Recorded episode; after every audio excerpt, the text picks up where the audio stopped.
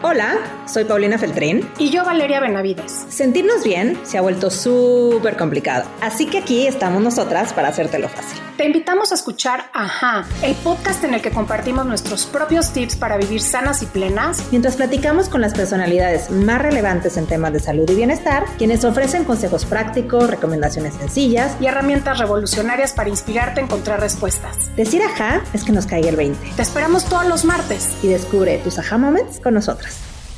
Hola, ¿qué tal? Bienvenidos a un episodio más de Aha Moments. Estamos muy contentas porque hoy está con nosotras Camila Haber.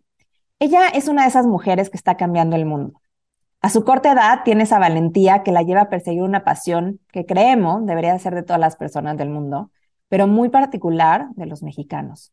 Cuidar nuestros recursos naturales y en particular el agua potable que se está viendo gravemente afectada en Riviera Maya. Camila es la amneísta mexicana que lucha por salvar a los cenotes. Según sus propias palabras, es impactante el deterioro que han tenido, inclusive en algunos ya es un riesgo nadar. Además de ser deportista con reconocimiento a nivel mundial, es ingeniera en recursos hídricos y una activista determinada que ha levantado la voz contra las amenazas de estos cuerpos de agua, desde el turismo masivo hasta las granjas porcícolas y ahora el tren Maya. En esta misión activista, Camila grabó el cortometraje Soy Cenote, el cual le concedió el premio a las Naciones Unidas Create COP 26, con su evocación de la belleza y fragilidad de los cenotes. Con este currículum, seguro piensas que Camila es una mujer de edad madura, pero no, es una mujer que está empezando sus 20, así que eso nos asombra aún más. Camila ha hecho de la Riviera Maya su hogar, un lugar al que yo llevo tatuado en el corazón por ser el lugar que me vio crecer. Esas playas en las que recogía conchitas y veía nadar a peces mientras pasaba horas saltando las olas en las aguas cristalinas del Mar Caribe. Fui cuando era tan solo un cenote que pocos conocían y que un día de pronto ya no nos dejaron pasar porque lo habían vendido. Hace poco fui de Cancún a Mérida en carretera y literalmente quería llorar. Se me partió el corazón de ver el daño a la selva, de pensar en todas esas especies, desde iguanas hasta jaguares, que les han impedido el cruce y ahora están en riesgo de ser atropelladas. Les hemos robado su casa y con ello también estamos dañando nuestro propio hogar, el planeta Tierra. En Aha Moments estamos convencidas de que todo es posible. Cambiar cualquier ruta es posible cuando tomamos conciencia y nos involucramos. Estos sonetes y la selva maya son de todos. Son tan tuyos que nos escuchas como nuestros. Así que hemos invitado a Camila a que nos comparta el por qué debemos interesarnos por los cenotes de Quintana Roo y de Yucatán pero también por el tren Maya. Esperamos que al terminar de escuchar esta plática, que sí, aunque es un tema sensible, también sucede entre risas y anécdotas agradables. Te vuelvas partícipe de esta causa y no dejemos a Camila alzar la voz en soledad. Este tema es importante sin pensar si vas de vacaciones a Riviera Maya, a Cancún, si es un tema que el agua está sufriendo una situación muy peligrosa, el agua potable, en nuestro país. Ya lo hemos visto en regiones y en ciudades como Monterrey, donde se han quedado sin agua y se han visto gravemente afectados. Y todos, tú que nos estás escuchando, tú que le puedes compartir este mensaje a tus amigos, podemos hacer algo para que el futuro de las siguientes generaciones sea mejor. Sobre todo, hacer conciencia, porque pequeños actos pueden hacer la gran diferencia en cómo vamos a vivir con este recurso natural que es imprescindible para nuestra vida. Así que no se lo pierdan, un gran episodio descubre cómo podemos cuidar el agua y por qué es tan importante que nos involucramos. Así que ya sabes, si te gusta este episodio, compártelo. Estamos como arroba aja.mx en Instagram, estamos también en Facebook, en YouTube y no dejes de compartirlo. Queremos llegar a más personas y solo lo podemos hacer si tú nos ayudas compartiendo.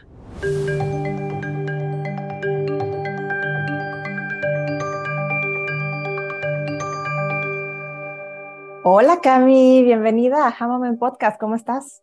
Muy bien, gracias. Pues nos encanta tenerte aquí, la verdad es que te admiramos muchísimo y vamos a hablar de un tema que nos encanta, que es todo esto que tú haces de activismo en pro principalmente de los cenotes en la península de Yucatán, pero creemos que esto tiene mucho que ver con cómo está el tema del agua a nivel mundial y de por qué nos debería de preocupar absolutamente a todos y sumar cada vez más voces a esta misión que tú tienes. Pero antes de empezar a sumergirnos en este tema de los cenotes y todo tu activismo, me encantaría que nos empezaras a platicar cómo fue que llegó a ti esta pasión por sumergirte en los cenotes y convertirte en apneísta profesional. Sí, gracias por la invitación y sobre todo por darle espacio a estos temas. Yo nací en una isla en Ciudad de Carmen, Campeche, y luego con la familia nos mudamos a esta zona cuando tenía más o menos ocho años. Y desde chica estaba ya muy involucrada en deportes acuáticos, como que me llamaba mucho la atención estar en el agua y lo que esto, eh, a lo que me llevaba practicar estos deportes y probé múltiples, incluso buceo con tanque, y me gustaban, pero como que yo era muy inquieta, me hacía falta como que algo, nada más no era lo que estaba buscando. Y en una coincidencia eh, descubrí que existía la apnea, que era aguantar la respiración, que en la práctica de este deporte estabas en silencio, en tranquilidad. Y como que a mí primero llegó la apnea a mí y después fue como esta, esta exploración de los cenotes en la zona, ¿no? Porque al final de cuentas, eh, en, en este lugar son los mejores para poder practicar este deporte. Son como los salones de clases perfectos porque no hay corriente, no hay oleaje, están como muy, cada vez un poco más accesibles. Antes era aún más metido en la selva y, y pues representaba como este día de expedición que a mí me encantaba y sobre todo cuando ya empecé a bucear en los cenotes, eh, lo especial que es que cada uno sea muy diferente, pero al mismo tiempo como que compartan ciertas características, eso me, me maravilló. Oye, Cami, y antes de entrar al detalle también, eh, creo que sería súper interesante para todos los que nos escuchan. ¿Qué es lo que la apnea hace en tu cerebro, en tu cuerpo, que en tu caso se vuelve algo que dices, quiero repetir y quiero seguir haciendo, ¿no? ¿Y qué, qué es lo que genera? ¿Qué pasa? Eh, es definitivamente la apnea en un buceo, eh, en un buen buceo, en donde encuentras todas las, sensaciones que debes de sentir, por así decirlo, cuando estás en el momento correcto es como un estado un poco meditativo, es tal cual como una meditación asistida por el agua, que a fin de cuentas lo vuelve más sencillo entrar como en ese estado, por así decirlo, ¿no? Obviamente eh, es difícil en el día a día en estar eh, o en seco sentarte y parar todo, pero cuando estás en el agua no tienes de otra y tu mente tiene que estar en el momento presente y como que es un poco, eso a mí entre los 16 y 17 años, que es esta edad en donde estás pues entrando como que a, a la adultez joven, por así decirlo, y dejando al adolescente tomando decisiones como esta, este momento tan difícil y de tantos estímulos que yo pues eh, desde toda la vida he sido muy distraída y con hiperactividad y un poco diagnosticada y todo. Para mí la apnea fue wow, este ese silencio que yo no sabía que, que podía sentir y que pues y que encontré en el agua y y ahora que ya llevo casi 10 años practicando el deporte, me he dado cuenta que cada vez que me empiezo a sentir un poco inestable, más distraída de lo común, eh, más inquieta, eh, sé que me, lo que me hace falta es ir al agua, porque a veces no, no puedo estar haciendo apnea todo el año, ¿no? Hay responsabilidades, y, pero cada vez más puedo estar eh, entrenando de lleno pero eh, sí sé que cuando no lo estoy haciendo me hace falta y es, un, es, un, es como una tipo terapia medicina para mí. Me fascina cómo lo cuentas porque a mí, por ejemplo, lo que a ti te hace el agua me lo hace la meditación, ¿no? Eso que tú dices que es como una meditación asistida en agua. Creo que hayas buceado o no, esta sensación que te da el agua, todos nos podemos familiarizar con ella, ¿no? Todos salimos en algún momento y estamos en un río o simplemente estar en contacto con el sonido del agua en casa, con una fuente o en un lago. Todos, todos hemos podido sentir esta relación con el agua. Hay gente por ahí, yo alguna vez leí que es incluso de esos misterios de la naturaleza, ¿no? Todo lo que el, agua es capaz de hacer, ¿no? Cómo es capaz de ser un transmisor, pero aparte proveer calma, pero además darnos vida.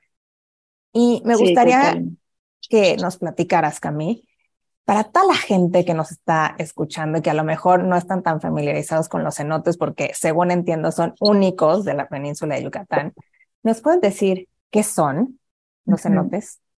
Sí, em, justo como dices, creo que eh, se me hace muy interesante esto que el agua tiene como unas como propiedades que, ah, que despiertan algo muy primitivo en los humanos. O sea, sí vemos un horizonte y nos relaja, hasta un baño de agua fría, cuando es un momento de mucho estrés, te, te alivia, ¿no? Entonces creo que eso, como que explorar esa relación con el agua a una forma, no solamente como un recurso, sino también eh, como nos hace sentir, ha sido para mí un, un proceso muy importante también de mi trabajo y a lo que me dedico.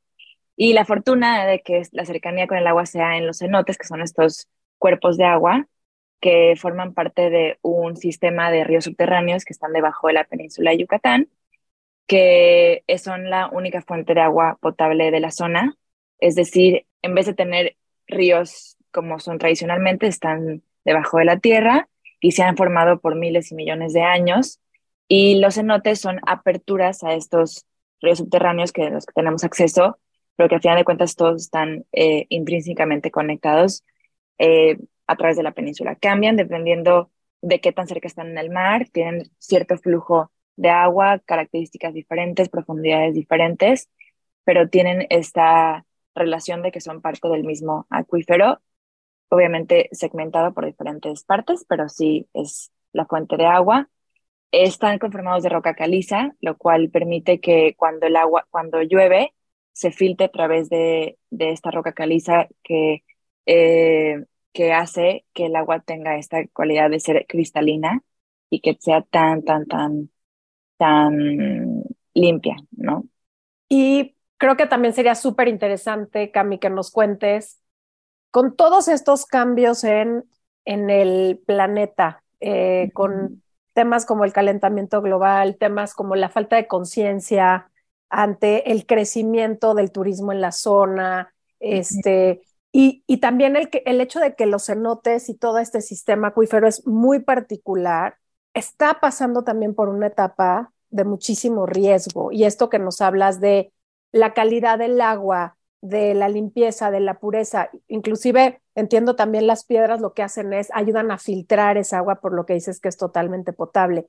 Pero, pero los que vivimos en México y mucho más los que están cerca de la Riviera Maya, saben perfectamente bien que hay una gran, gran, eh, un gran tema alrededor de la salud de estos espacios. Entonces, cuéntanos un poquito cuál es esta situación real que se está viviendo en los cenotes, en la península, y, y que y que poco sabemos, porque de repente podemos estar oyendo algunas cosas, pero, o, o podemos estar viendo algunos documentales, pero creemos que es una cosa súper lejana, pero tiene que ver con una crisis que estamos viendo como humanidad. Cuéntanos un poquito qué está pasando en los cenotes actualmente.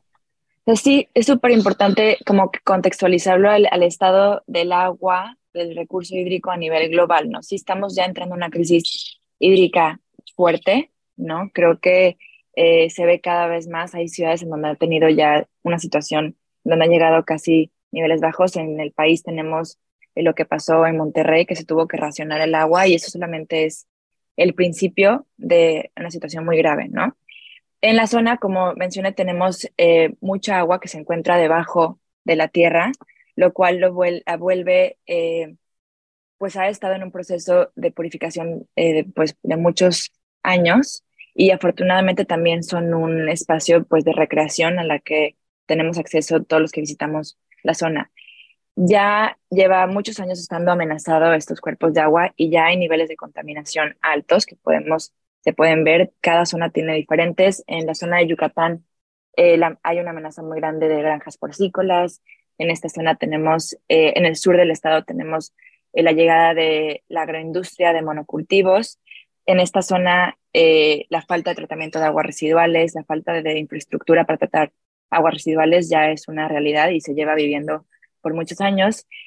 Eh, y actualmente, eh, como que el tiro de gracia que viene a esta zona, se está haciendo este megaproyecto que se llama el Tren Maya, que viene a plantear esta nueva eh, forma de transporte, por así decirlo, a la zona, ¿no? Que no solamente tiene un impacto en su construcción, que lo estamos viviendo y documentando día a día, sino también eh, que propaga este modelo económico que ha vivido esta zona, es particularmente Cancún y Playa del Carmen y ahora Tulum, de crecimiento eh, exponencial, descontrolado, sin planeación, sin infraestructura, y quiere mover este mismo modelo de hoteles, eh, condominios y mucho construcción a otras partes del, estado y de la península, ¿no? Como que viene a imponer un modelo, de, un modelo económico que evidentemente ha, ha, puesto ya en gran riesgo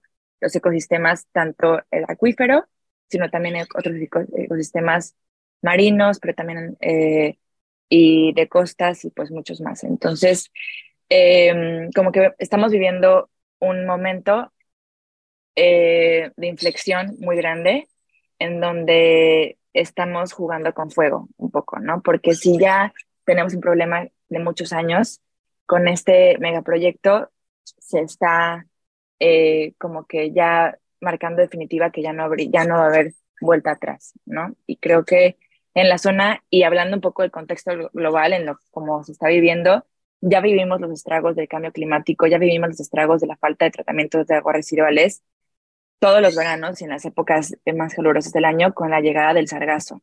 El sargazo había ya llegado pues todos los años es un proceso natural que lleva, pero no en las cantidades en las que está llegando últimamente. Entonces, para nosotros es muy claro decir que estas son las consecuencias y no queremos, hay que adelantarnos a no querer lidiar con otras consecuencias que vengan más adelante, como lo pueden ser, eh, pues, innumerables por la forma en la que se está llevando a cabo eh, este proyecto, ¿no? La falta de planeación, la ilegalidad, la falta de estudios y todo eh, lo que conlleva un proyecto de esta magnitud. Cami, te escucho y me da una rabia tremenda y al mismo tiempo se me rompe el corazón porque yo soy de allá. Entonces, justamente le decía a Valeria, cuando fui justo a fin de año y me tocó ir unos meses antes y hacer el recorrido un año atrás y luego regresar y ver que la obra sigue, que todos estos animales ya no pueden cruzar, ¿no? Porque se impidió por completo y se volvió una carretera que había estado planeada para que hubiera cruce de fauna, pero desde la iguana, la tarántula, el chango hasta el jaguar, ya no pueden cruzar. Y todo esto por un tema 100% económico. Yo creo que una de las cosas y las métricas que tratamos de promover en este espacio es empezar a reflexionar de qué compone la felicidad, ¿no? La felicidad no solo esta parte económica, es muchos otros áreas de la vida que nos llevan al bienestar, ¿no? Es, y sin duda yo creo que el convivir con la naturaleza es uno de esos pilares clave que nos hemos olvidado y por eso muchas veces digo que somos animales en cautiverio y lo que le pasa a los animales en un zoológico es justamente se enferman y pierden contacto con su hábitat natural. Y para que nos des contexto, me encantaría que nos dijeras qué papel juegan los cenotes, porque yo creo que casi todos los que nos escuchan han estado alguna vez en Riviera Maya o han eh, visitado un cenote o los han visto, porque son sumamente populares en nuestro país. Y estando en Bacalar, pues estás en medio de la laguna y te dicen eso de ahí es un cenote, pero hay otro cenote que es en el medio de la nada en Chichen Itza, pero hay otro cenote en el que tienes que manejar en la carretera y llegas y ¿qué papel juegan en el resto de la salud de los ecosistemas? ¿Y cómo es que debemos defenderlos con tanto ahínco como lo estás haciendo tú? Sí, justo eh, así como o sea, los cenotes son estas aperturas de los ríos subterráneos, son la, la fuente de agua que tienen muchos animales que viven en la zona, ¿no? Que tienen esa, ese espacio en donde una cueva también es refugio, también es, tiene sus propios ecosistemas que no son tan eh, quizás visibles, pero también tienen microorganismos y tienen todo un balance y los, cenotes y los ríos subterráneos están gravemente eh, conectados a los arrecifes, a los manglares, a todas estas desembocaduras de agua que hay en las costas. Eh, y como lo mencionas, para los humanos también tienen un, son un espacio muy importante de recreación, también son un atractivo turístico, por así decirlo. Y sí, la situación ahorita es que se encuentran en una situación muy vulnerable. Em, por supuesto que depende de la cercanía y depende de la, de la zona en la que estén, pero sí eh, están teniendo, obviamente, van son un poquito los protagonistas de lo que es del movimiento, al menos aquí en esta zona Cancún-Tulum, porque es el tramo 5, que es donde están como los más reconocidos. Eh, y a través de como este protagonismo también están siendo voz de, de mucho de lo que representan los cenotes, tanto para la selva, sino también para el, mar, para los manglares y para todos estos otros ecosistemas con los que están relacionados. Y me gustaría como tocar un poco eh, lo que mencionas de cómo es un proyecto que está enfocado como al crecimiento económico, eh, ¿no? Como a este crecimiento exponencial, que esto es lo que también es muy delicado de este proyecto, que se mueve, se está promoviendo como un proyecto social, ¿no? Como que está hablando de que este, va a llevar al turismo que llega de Cancún a zonas que están, según esto, y voy a decir entre comillas, olvidadas, que están, zonas que están, eh, que no han, no han sido atendidas y no han sido y al final de cuentas, estas zonas eh, no, están, no están pidiendo que traigan este desarrollo económico que ha hecho tanto daño a los locales aquí, ¿no? Como que eh, no quiero hablar por otros colectivos con los que hemos, eh, que hemos conocido, con quienes hemos estado sumando esfuerzo a través de esta, de esta lucha, que son colectivos que están en Carrillo Puerto, colectivos que están en la zona de Calakmul, que están en otras zonas de Yucatán y de Campeche, en donde eh, en donde dicen que están bien como están, que ellos eh, no están bien como están, que ellos necesitan otro tipo de eh, inversión, que otro tipo de apoyo, no traer este turismo masivo que nada más los emplea y les da condiciones precarias, que es un tipo de esclavización moderna y que además nada más deteriora el, el sistema o la estructura social que ellos ya tienen, ¿no? Y que y están reclamando que se les permita decidir, que se les permita tener autonomía, porque al final de cuentas esta forma de turismo que ha venido a la zona hace que se pierdan muchas costumbres, muchas tradiciones que son muy valiosas porque ellos tienen relaciones con la naturaleza de las que nosotros en nuestro mundo estamos apenas empezando a descubrir. Ellos crecen con este tipo de relaciones, pero cuando se viene este tipo de modelo económico, se les impone que tienen que trabajar, que tienen que trabajar 11 horas al día, que tiene nada más por temporadas, que trae como que todas estas consecuencias, violencia, narcotráfico, trata de personas, o sea, todo otra esfera que viene como con nuestro mundo eh, moderno, es algo muy delicado. Y también por ahí es donde va esta lucha muy grande, ¿no? Están ahorita queriendo llevar, replicar el modelo de Cancún que se llevó a Playa del Carmen, que se llevó a Tulum, que está yendo a Bacalar, que está yendo a Majagual, a otras zonas que están adentro, mucho más metidos en la selva, mucho menos eh, visibilizadas y sobre todo a espacios que son tan delicados como es la reserva de la biosfera de Calakmul, por ejemplo, donde hay cultura maya viva, donde la están queriendo mantener. Entonces, eh, no solamente eh, se aboga, por supuesto, en esta zona sí es muy puntual lo delicado que es esta zona porque es donde más ríos subterráneos hay en el mundo, donde están donde se encontraron los fósiles de humanos en América más antiguos del planeta, donde han encontrado eh, vestigios arqueológicos eh, inmensos, sino también por lo que representa este modelo a nivel social y el impacto social que puede tener en el tramo 6, tramo 7, tramo 4, tramo 3 y va mucho más allá de esto, ¿no?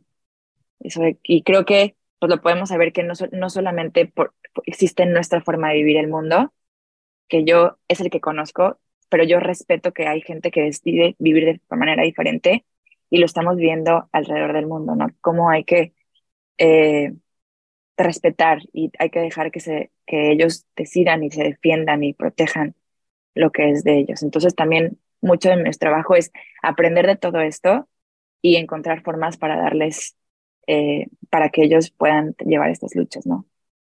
Es muy fuerte. Uf, fuertísimo. Sí, te escucho y, y, y, también se me apachurra, se me apachurra el corazón. Y una de las cosas que me vienen a la mente y que me encantaría, Cami, que nos dijeras es, ¿qué hacemos para ayudar? ¿Qué hacemos para sumarnos? O sea, ¿qué hacemos si no somos, si no vivimos ahí, si no estamos como tal viviendo de manera directa el efecto de esto, porque entiendo que de manera directa pues son estos, estas comunidades, es gente que vive en la zona, es gente que va de vacaciones a la zona, pero, pero ¿cómo, cómo nos sumamos? O sea, ¿qué hacemos? Porque porque suena como, como una cosa terrible. Ahorita vamos a regresar a, hablar con más detalle del agua y del tren Maya, pero la primera pregunta que me viene después de escuchar esta parte es cómo, cómo nos sumamos, cómo ayudamos, cómo podemos hacer una diferencia desde nuestro lugar. Sí tenemos muy claro que lo más importante es cómo combatir la desinformación, ¿no? Este, mucho de lo que el colectivo de que yo pertenezco, que se llama SOS Cenotes, nos enfocamos en combatir eh, la desinformación o la falta de información y, e ir este, mostrando artículos fidedignos de información concreta de lo que sí está pasando. Y bueno, eso siempre ayuda, aunque yo sé que a veces se siente que como que pues nada más estoy compartiendo algo, pero a final de cuentas nunca sabes en tus círculos a dónde pueda llegar, ¿no? Para mí el involucramiento de crear espacios en donde se hable del tema es muy importante, entonces agradezco mucho este espacio para hablarlo y sobre todo también llevarlo a nuestros espacios de amigos, familia o salones de clase o otros espacios donde se pueda hablar del tema y donde maestros pongan a sus hijos, a sus estudiantes a investigar o donde en una oficina se toque el tema o se hagan eh, foros para platicar del tema, se, ya un, llama un experto, como que, que siga la conversación. Y para mí, lo que es eh, muy importante y lo que sí nos compete a todos como mexicanos es el proceso tan, tan, eh, pues voy a usar la palabra que se me hace fuerte, pero porque no encuentro otra, el proceso tan, tan ilegal que se está llevando a cabo en esta obra, que eso se me hace muy delicado a la forma en la que se está eh, llevando el país, ¿no? Creo que la falta de transparencia, la falta de procesos, la, el, la pues sí, la falta de institucionalidad del proyecto, ¿no? estar llevando a cabo eh, sin respetar, pues, pasos que tenemos establecidos para justo evitar catástrofes que nos están llevando a cabo, creo que eso nos tiene que saltar a todos como mexicanos y por eso nos compete a todos. Al final de cuentas, esta agua, esta reserva de agua constituye al 30% del agua que tenemos en todo el país y que está ahí, pero eh, no sabemos por cuánto tiempo y no sabemos la calidad en la que pueda estar. Toquemos ese tema de la calidad del agua. Sí. Eh, te escuchaba en una entrevista preparándonos para este episodio en el que decías que hay cenotes en los que ya no se puede nadar. Platícanos qué está pasando y qué podemos hacer las personas que visiten un cenote para prevenir que no alcance esta contaminación a todo el sistema de ríos subterráneos de la zona. Sí.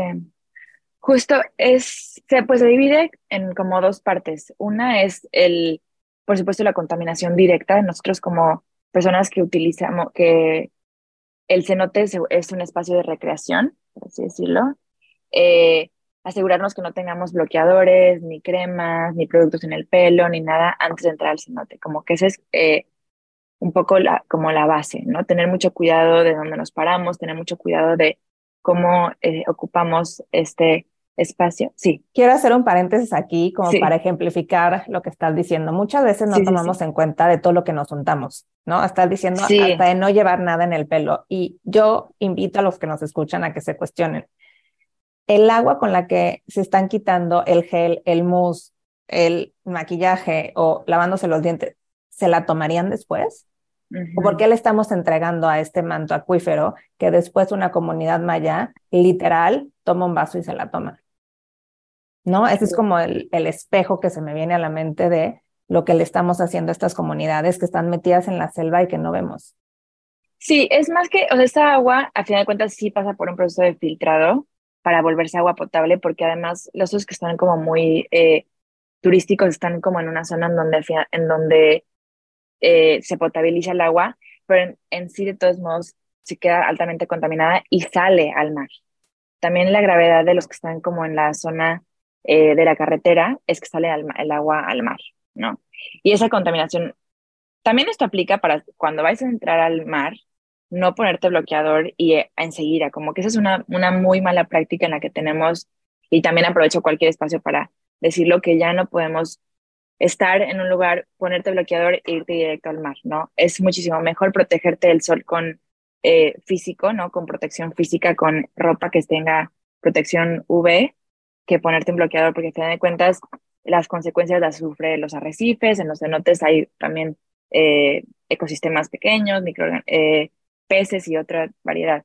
Y por otra parte está como que la contaminación de la urbanización, que es de hoteles, de restaurantes, de, de residenciales, que tiene una situación muy delicada porque hay una falta de infraestructura muy grande para limpiar el agua que se contamina. Entonces, sí es importante como que empezar a tener eh, un ojo, una conciencia un poco más grande de el agua donde me estoy quedando, la están limpiando, qué proceso está llevando, hay biodigestores, hay como que, eh, como esta serie de, de, de detalles que se pueden, que se pueden tener para asegurarse que tu visita o el tiempo que pases tenga, eh, no tenga un impacto tan grande como lo podría tener este, en, quedándote en un espacio que no tiene tratamiento de aguas residuales, por ejemplo. como que sí, es algo muy, muy delicado. Y también saber que en la zona y en Quintana Roo ya se está llevando a cabo monocultivos, ya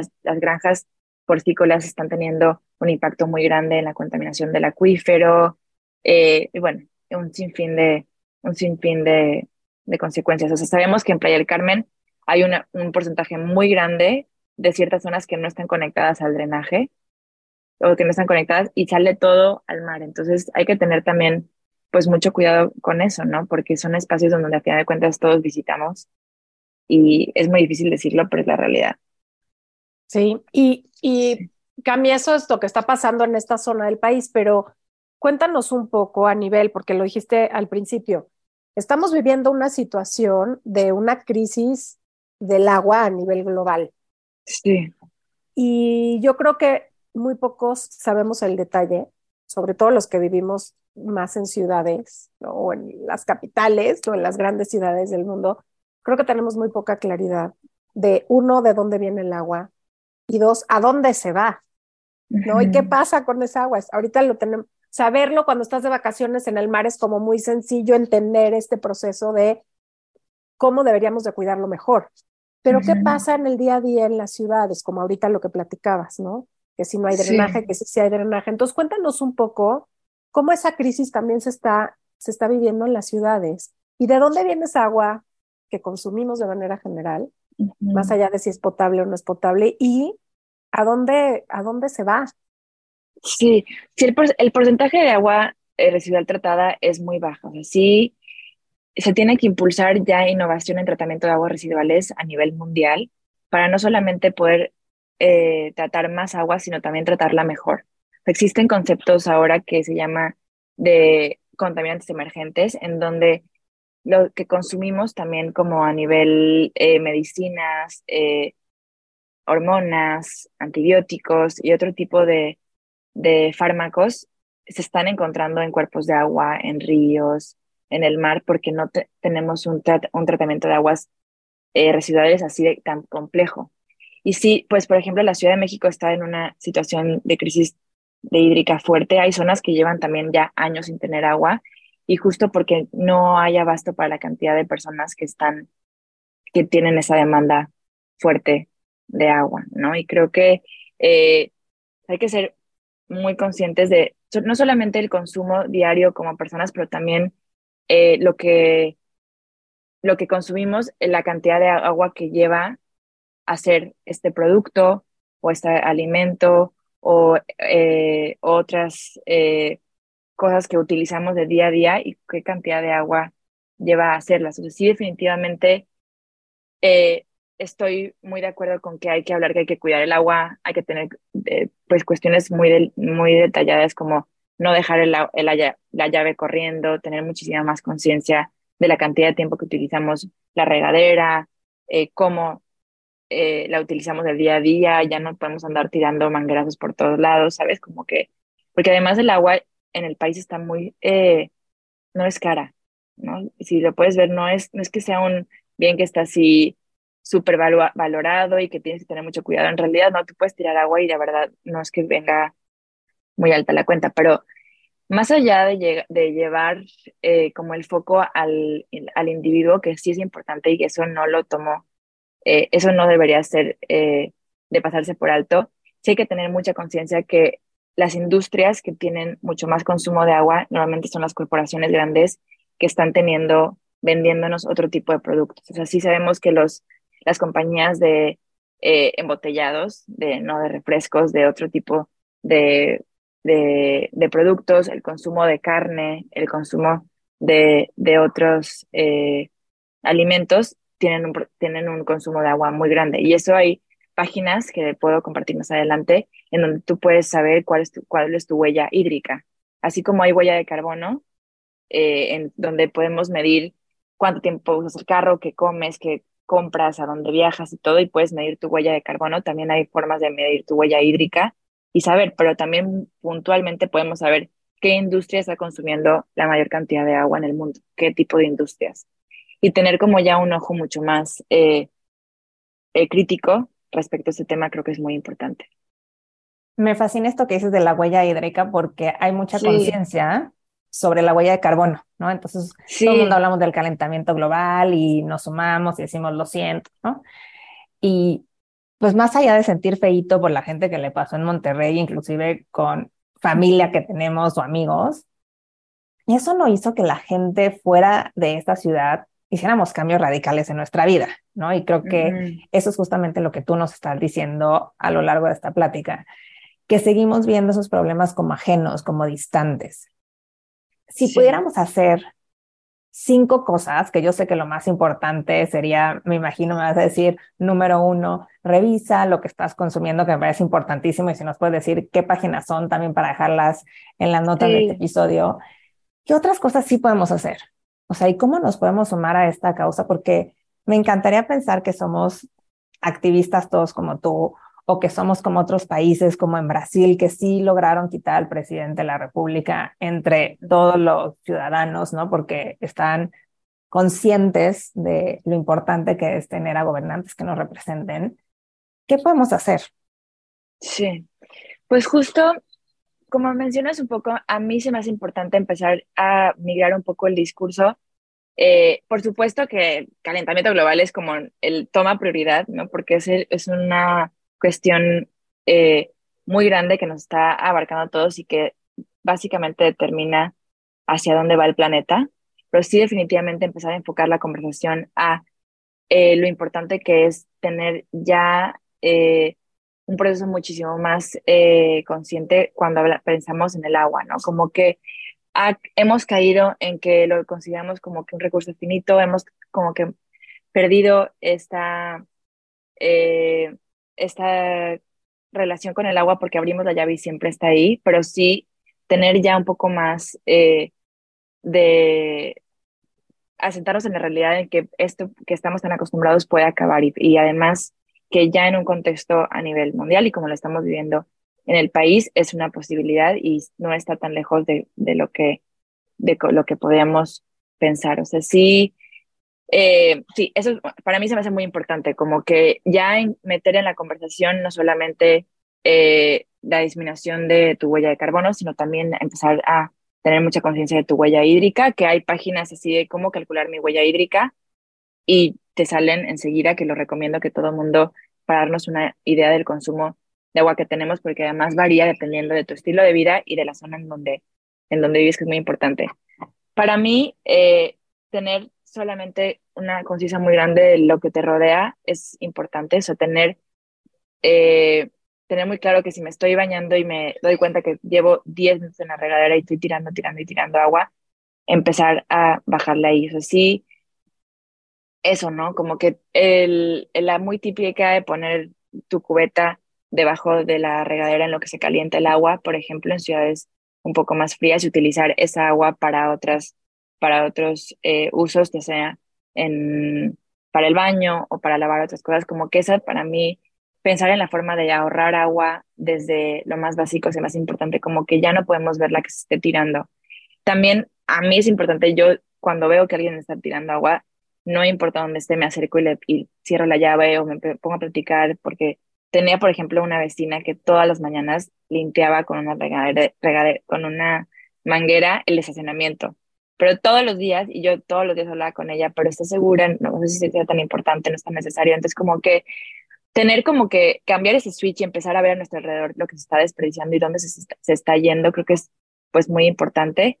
Ver, sobre todo, empezar a apuntar el dedo un poco a las industrias que están consumiendo mucha agua. Eso sí se me hace a mí, así como lo estamos haciendo con los plásticos, ¿no? Que creo que es algo que ya tenemos como muy ensayado, ¿no? El, lo que, la cantidad de basura que genera la industria que te venden plásticos de un solo uso, van también muy relacionados a la cantidad de agua que consumen, ¿no?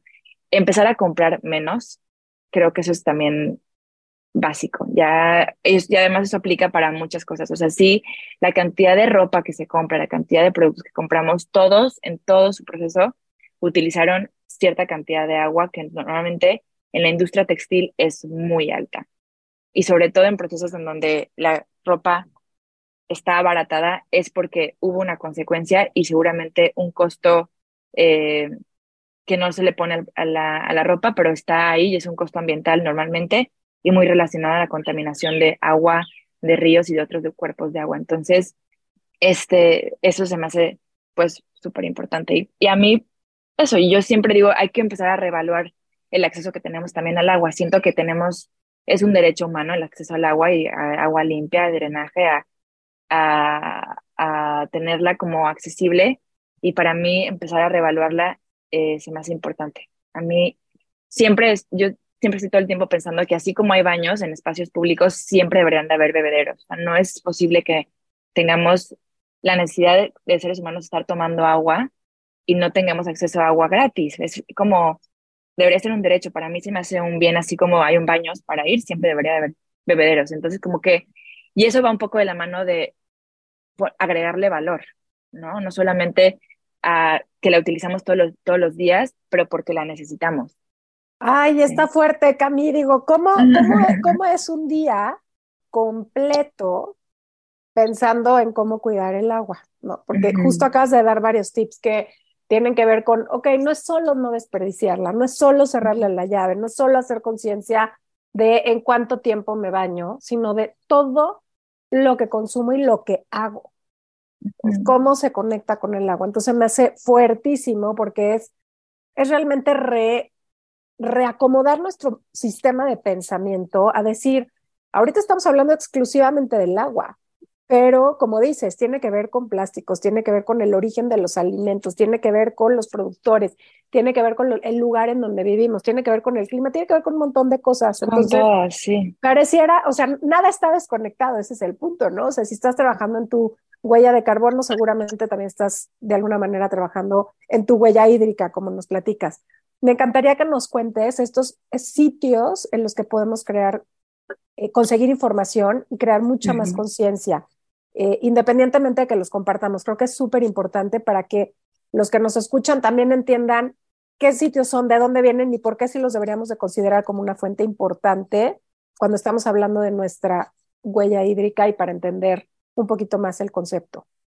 Sí, te ¿Sitios te refieres a, como los, las páginas o te refieres a los... A estas fuentes y, bueno, y evidentemente si hay un sitio físico en donde se hablen estos temas. Sería padrísimo. Sería increíble, ¿no? Sí, así hay, así, bueno, como mencionaba, hay páginas y, y muy rápidos, hay una que se llama watercalculator.org, que es tal cual de calcular la cantidad de agua que consumes, que eso es muy puntual.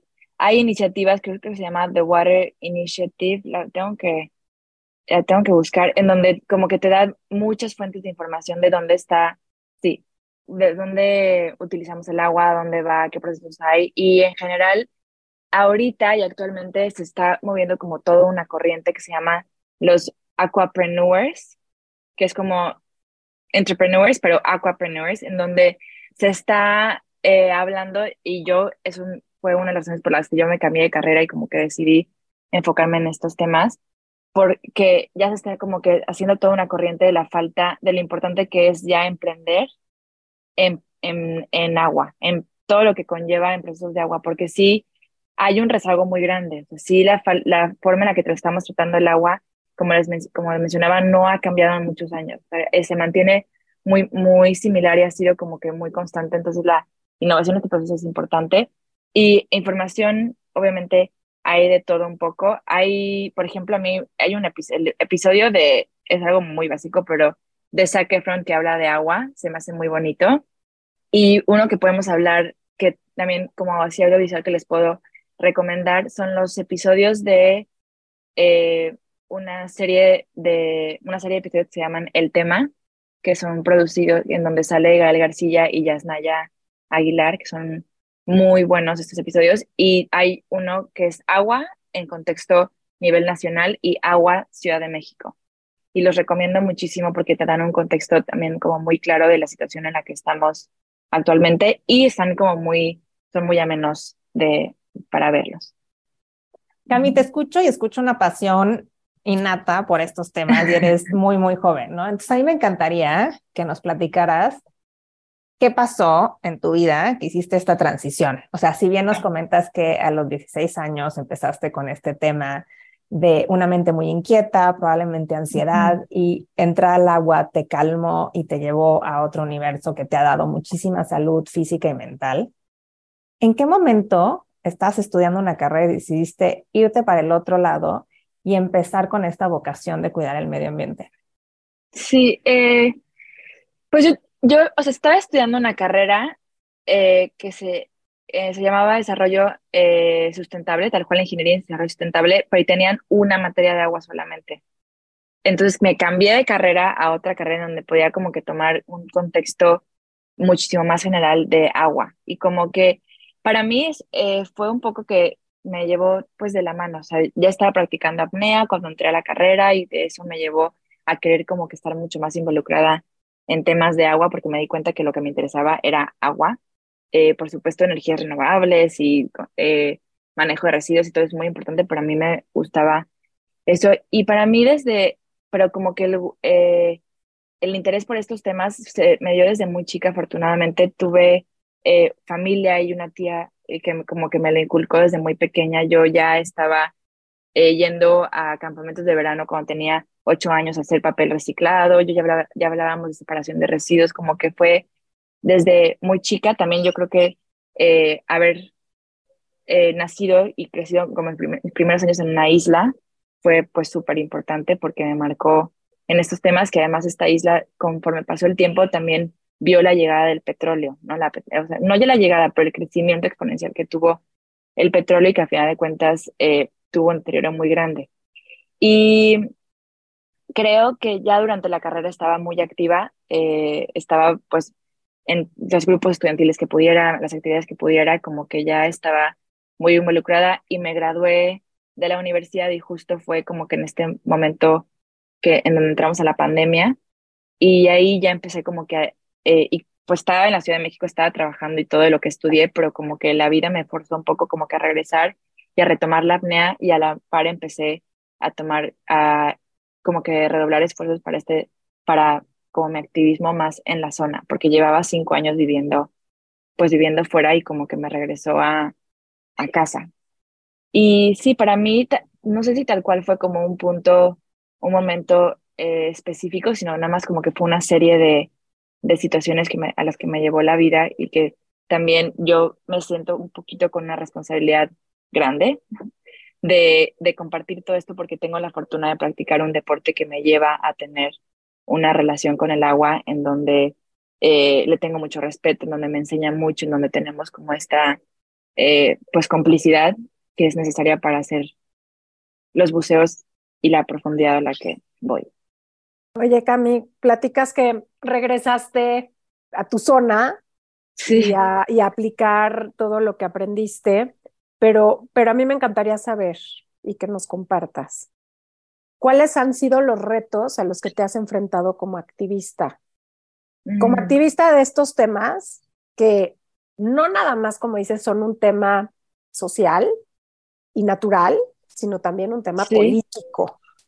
Y creo que ahí es en donde hay muchísimos retos y me encantaría que nos lo compartas y cómo es que no pierdes el camino eh, a pesar de todo lo que se te pone enfrente. Entonces, cuéntanos a qué retos te has enfrentado como activista de estos temas eh, hídricos en esta zona, además con proyectos tan politizados. Sí, sí, sí hay, sí hay muchos retos porque es un tema eh, pues difícil, ¿no? Y, y, además que como pues somos personas enfrentándonos a una situación aún que tiene pues mucho poder, por supuesto, y que es tan grande y es como un monstruo así de siete cabezas porque además eh, no terminamos de como que explorar un tema y hablar de un tema y cuando, nos, cuando ya hay otro más grande y otro más grande, otro, como que yo le llamo un poco y para mí lo asimilé el año pasado como el monstruo de las siete cabezas. Y eso nos, nos puede hacer sentirnos muy pequeños muy indefensos y muy impotentes y, y sentir como que, eh, pues, perder un poco la fuerza. Pero para mí, lo que nos ha mantenido eh, y lo que me ha, a manera personal me ha mantenido como con mucha energía y, para seguir adelante es como todo lo, lo bueno y toda la fuerza que se vive en lo colectivo. Nos ha llevado a conocernos mucho más como colectivo, a acercarnos a otras personas, a ver otros esfuerzos y aprender mucho de nosotros mismos y también de todo lo que nos rodea y de cómo eh, encontrar formas de tocar estos temas y, e impulsándonos eh, juntos. Em, para mí, sí, lo, lo, sobrellevo teniendo como una red eh, de apoyo, no solo, o sea, no apoyo a mí, sino red de apoyo en donde estamos eh, todas y todos haciendo muchos esfuerzos para mantenernos hacia adelante. Y como retos muy puntuales ha sido siempre el factor humano es clave en este tipo de organizaciones como, como colectivos en donde cada quien a final de cuentas piensa un poco distinto, o sea, todo, hay gente que cree de una forma, hay gente que cree de otra. Es el factor humano de ponerte de acuerdo para eh, mínimo no chocar, ¿no? Sino también cada quien, si tú quieres hacer esto está bien, pero por aquí vamos, es importantísimo. Yo eh, no había dimensionado lo, lo, lo importante que es eh, que los humanos, o sea, lo, no, sí, obviamente sé lo complejos que somos, pero de verdad que en este tipo de esfuerzos pareciera que es donde más energía se va, ¿no? Como para a medir eh, a que todo el mundo se sienta escuchado, valorado. Entonces, como que ese ha sido algo muy grande. Por supuesto, sí eh, tenemos que tener mucho cuidado.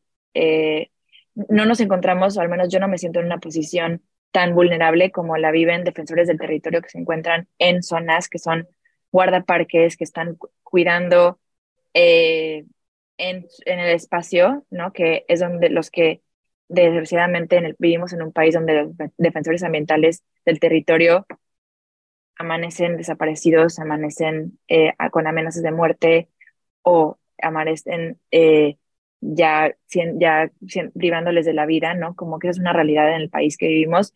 Yo no me siento que me encuentre en esa posición porque yo vengo desde un privilegio en donde tengo ciertas herramientas y ciertos eh, núcleos, o bueno, tengo apoyo en donde no me sentiría en esa posición de vulnerabilidad, pero se me hace muy grave que vivamos en, ese en un país en donde se vive esto. Entonces, de cierta manera, sí tenemos cuidados, así eh, a nivel pues, como cuidados digitales eh, o cuidados también a nuestra persona cuando hacemos algún tipo de movilización, cuando vamos a caminar el trazo, cuando hay manifestaciones, como que ese esos temas siempre están muy latentes y hemos tomado, tomado un par de cursos como con eh, Brigadas por la Paz, que nos dieron como que un curso para defensores de derechos humanos eh, que te dan como que ciertas cosas para tener cuidado, pero sí los, los retos muy grandes van muy puntuales a organización y también a, a mantener como pues el, el ánimo y también lo, lo fuerte que también es, es este, salir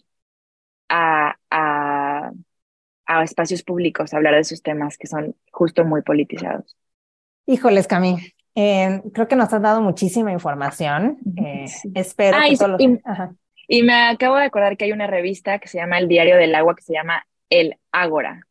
Lo tenía así en la mente, que se llama El Ágora, que habla de, de, todos estos temas y puntualmente eh, de agua. Y creo que hace tiempo nos hicieron una entrevista respecto al tren allá. Padrísimo. Lo ponemos aquí en los comentarios. Sí. Oye, Cami, te escuchamos y la verdad es que se nos eh, al menos puedo hablar por mí, me imagino que Val también, se me apachura el corazón, pero al mismo tiempo me da una rabia tremenda, pero al mismo tiempo me dan ganas de querer hacer, ¿no? Entonces, hago mi compromiso de revisar cuál es mi huella hídrica y ver qué otras cosas podemos hacer. Un gran tip que le doy a las personas es en todos estos lugares donde venden una tlapalería, venden estas como cosas que hacen más chiquita el consumo de agua de tu WC. Si no te ah, alcanza para cambiar un nuevo WC, perfecto, lo puedes hacer. Hay estas em, como dispositivos que puedes poner en tus salidas de agua en el grifo que hacen que también consumas menos agua. Entonces son poquitas cosas que puedes empezar integrando y si reduces 20 litros de 20 litros cada vez que le jalas al baño, estás haciendo una gran aportación y sin fin otras cosas que podemos hacer. Ah, padrísimo. cuéntanos, siempre le hacemos esta última pregunta y nos quedaríamos contigo miles de horas más porque nos encantaría saber de tu apneísmo y cómo conseguiste este premio en la, COP, en la COP26, pero además cómo tienes estos récords a nivel nacional en apnea. Pero ya no queremos quitarte más de tu tiempo y regresemos en otra ocasión a hablar de eso. Platícanos eh, y cuéntanos esta pregunta que le hacemos a todos nuestros invitados, que es un aha moment, algún momento en que te ha caído un 20. Sí, para mí, pues, pues va muy relacionado a la, a la apnea, ¿no? Como que a mí eh, este deporte me ha llevado de la mano a tomar decisiones de carrera, a tomar decisiones eh, personales, también pues lleva va de la mano de, de mis esfuerzos como activista. Para mí, la primera vez que, mi, primer buceo haciendo apnea, eh, la primera vez que descendí a la profundidad, me acuerdo, fue eh, en el mar y como que llegué a la arena y volteé hacia arriba como para ver esta inmensidad y esta columna de agua sobre mí. Fue un momento que, que me cambió, que fue como un momento que esto es lo que quiero hacer. Eh, una, despertó en mí una curiosidad, una intriga, unas, eh, una paz, un como amor muy grande por, por el agua, por el mar, por todo lo que me rodeaba. Y creo que para mí ese fue un momento clave en donde decidí que me quería dedicar a este deporte que, del que conocía muy poco y del que llevaba tal vez dos días sabiendo que existía, pero fue, para mí fue ese momento y, y lo acuerdo, me acuerdo perfectamente y tengo la imagen muy grabada y pues a partir de esos dos días de curso ya no, ya no di vuelta atrás. Así continué con mis estudios, terminé la prepa, me fui a la carrera, a pesar de que fue en Monterrey, pasé, me alejé del mar y de los cenotes por un buen tiempo, pero yo tenía muy claro que quería seguir practicando este deporte y estoy muy afortunada de también haberlo descubierto y poder eh, practicarlo. Y, que, y por eso me siento que más gente debería de conocerlo y también todo lo que representa esa relación con el agua, que es muy linda. Muchas gracias, Cami. Qué lindo que haya sido ese momento mágico de estar sumergida. sí, es muy especial. Gracias, sí, sí, sí. Oye, Cami, si alguien te quiere seguir, si alguien quiere apoyar estas causas, ¿dónde te encuentra? Estamos como arroba SOS Cenotes, es el colectivo en donde pueden encontrar muchísima información de lo que he estado hablando y muchísimo más detallada. Habla del aspecto social, del arqueológico, de la selva, de, las, de los eh, cenotes y bueno, de todo un poco. El mío personal es arroba Camila Haber, eh, tal cual eh, Camila con C y Haber con B de bueno. Y estamos también en pues, plataformas Facebook, Twitter, y estamos intentando encontrar algún voluntario que quiera hacernos el TikTok, porque en ese cenotes tenemos, tenemos mucho y, y sí, y no, no hemos migrado a esa plataforma, pero sí es una invitación a que chequen un poco lo que estamos haciendo y lo que estamos hablando y abrir la conversación. Para mí he tenido también muy buenos eh, eh, intercambios con personas que tal vez están, eh, tienen otra postura respecto al tren, pero también nos vamos ahí nutriendo quizás. Y creo que es importante tener esta conversación y no estar tan, tan sesgados por la información. Muchas gracias, Cami. Un gustazo. No, a ustedes, tenerte aquí. Muchas, muchas gracias. Oigan, pues un episodio increíble, la verdad, esto que hablamos con Camila sobre los cenotes, sobre el agua.